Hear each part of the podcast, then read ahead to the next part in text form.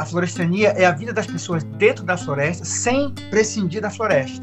É uma virada de chave, porque quando nós de fora olhamos para os povos dentro da floresta, temos que nos reposicionar, nos recalibrar no nosso olhar. Final dos anos 80, começo dos anos 90, o discurso da florestania foi se alargando como uma afirmação de possibilidade de vida cidadã dentro da floresta. Esse tema ele nasceu do movimento social com Chico Mendes, com a Aliança dos Povos da Floresta, que a gente integrou junto, com os indígenas, com todo mundo que estava na defesa da floresta e criamos depois a reserva extrativista. Ele nasceu nesse processo. Quando o Krenak fala que o futuro é ancestral, nos remete a uma memória, a uma relação com a terra, com que os povos já fazem, como o trato com os humanos e com os não humanos. Pisar suavemente na terra, pensar a florestania, implica reconfigurar o nosso olhar e as nossas percepções. Meu nome é Marcos Colom, eu sou professor no programa de saúde pública da Universidade Estadual da Flórida e sou diretor de cinema, diretor do filme Pisar Suavemente na Terra, motivo da nossa conversa aqui. Instituto Claro Cidadania. No filme Pisar Suavemente na Terra, três lideranças indígenas da Amazônia tentam manter vivas suas formas de estar no mundo. Pelas histórias de resistência delas, são narradas as ameaças à florestania, a cidadania adaptada à floresta. Ailton Krenak conta que o termo ganha força no período em que o engenheiro florestal Jorge Viana foi governador do estado do Acre, a partir de 1999. Esse termo florestania surge no momento de crise radical em que a última fronteira de floresta que estava no Acre estava ameaçada por uma BR que ia chegar em Rio Branco convocando, de certa maneira, o agronegócio, toda essa violência contra a floresta, madeireiras, ia ter finalmente uma rota de escoar a floresta de lá, né? esvaziar a floresta de gente, e uma política anti-indígena violenta. E foi no compromisso do governo do estado do Acre com indígenas, seringueiros, ribeirinhos, que se forjou o termo florestania em oposição a essa ideia de cidadania como expansão constante da polis, da cidade, do urbano. Manter em pé o que resta não basta, que alguém virá derrubar o que resta.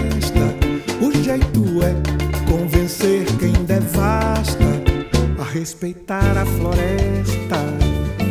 A florestania, ela estilhaça esse processo de mercantilização que tenta quebrar a autonomia dos povos. Um exemplo que eu digo sempre muito importante, a produção de mandioca não é apenas algo que gera recursos financeiros, porque ela produz comunidade ela produz uma relação naquele espaço. Então a florestania nos ajuda a não construir processos de mercantilizações que quebre a autonomia dos povos. É o critério de que, por exemplo, se você tem bioeconomia, cosméticos, todos esses processos que são produzidos de dentro da floresta existem desde que essa valorização da floresta não seja monopolista, não quebre as relações de comunidade. Ela cria um circuito em torno dos territórios de produção de vida. A florestania nos leva a um caminhar, a um pisar suavemente na terra outros possíveis através da florestania, eles se dão em conjunto nas comunidades. Florestania é uma palavra que se ergue de dentro da floresta, alertando para outras possibilidades de exercício cidadão. É como se fosse um análogo à cidadania e uma crítica, porque cidadania supõe metrópole, cidade, essas infraestruturas que devoram a energia, enquanto que a florestania é a vida das pessoas dentro da floresta, afirmando uma identidade que não prescinde da floresta. É possível um desenvolvimento humano dentro da floresta, com outras tecnologias, com outros horizontes de vida social, de muitas alternativas de dentro da floresta, que não seja essa única que vem de fora e que sugere que cidadania é uma coisa de quem vive nas cidades. Florestania é isso. É um termo que ganhou é, força, expressão política no estado do Acre, avançou para outras regiões da Amazônia, está integrada ao vocabulário de comunidades que historicamente defendem a floresta.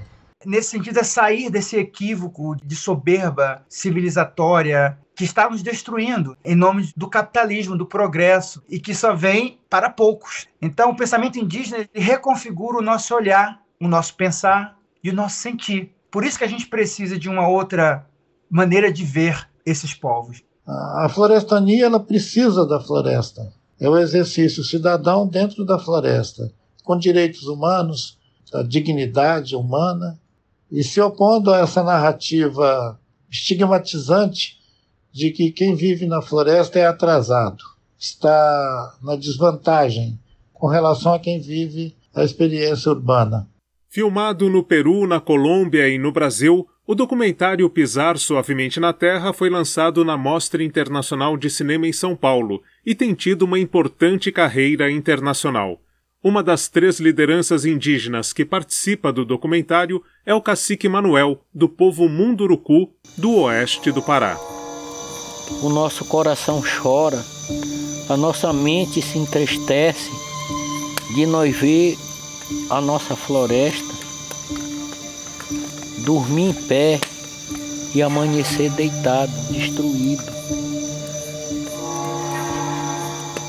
Porque o grande empreendimento, eles trabalham noite e dia para nós nos derrotar.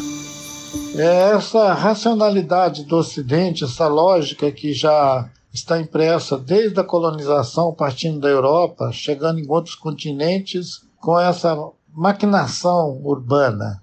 Mesmo as pessoas que vivem em pequenas cidades espalhadas pela América Latina, elas incorporam conceitos e comportamento urbano. E modernidade é sinônimo de arruinamento social. No final, os povos indígenas têm nos mostrado, na verdade, a batalha pela vida uma luta que incomoda e nos leva a acordar e juntar forças com todos eles e que possamos juntos aceitar o convite do próprio Krenak, que é de pisar suavemente na terra. Que as florestas não estão no espaço, elas estão no chão, produzindo água, produzindo rios, produzindo vida, produzindo comida. É essa floresta cheia de oferta que é ameaçada o tempo inteiro pelo consumo das fronteiras urbanas, fronteiras econômicas. O filme mostra como as ideias de florestania e de que é preciso pisar suavemente na terra têm sido formas de resistência dos povos originários contra ameaças como a grande mineração, o monocultivo e o garimpo. Marcelo Abud para o podcast do Instituto Claro.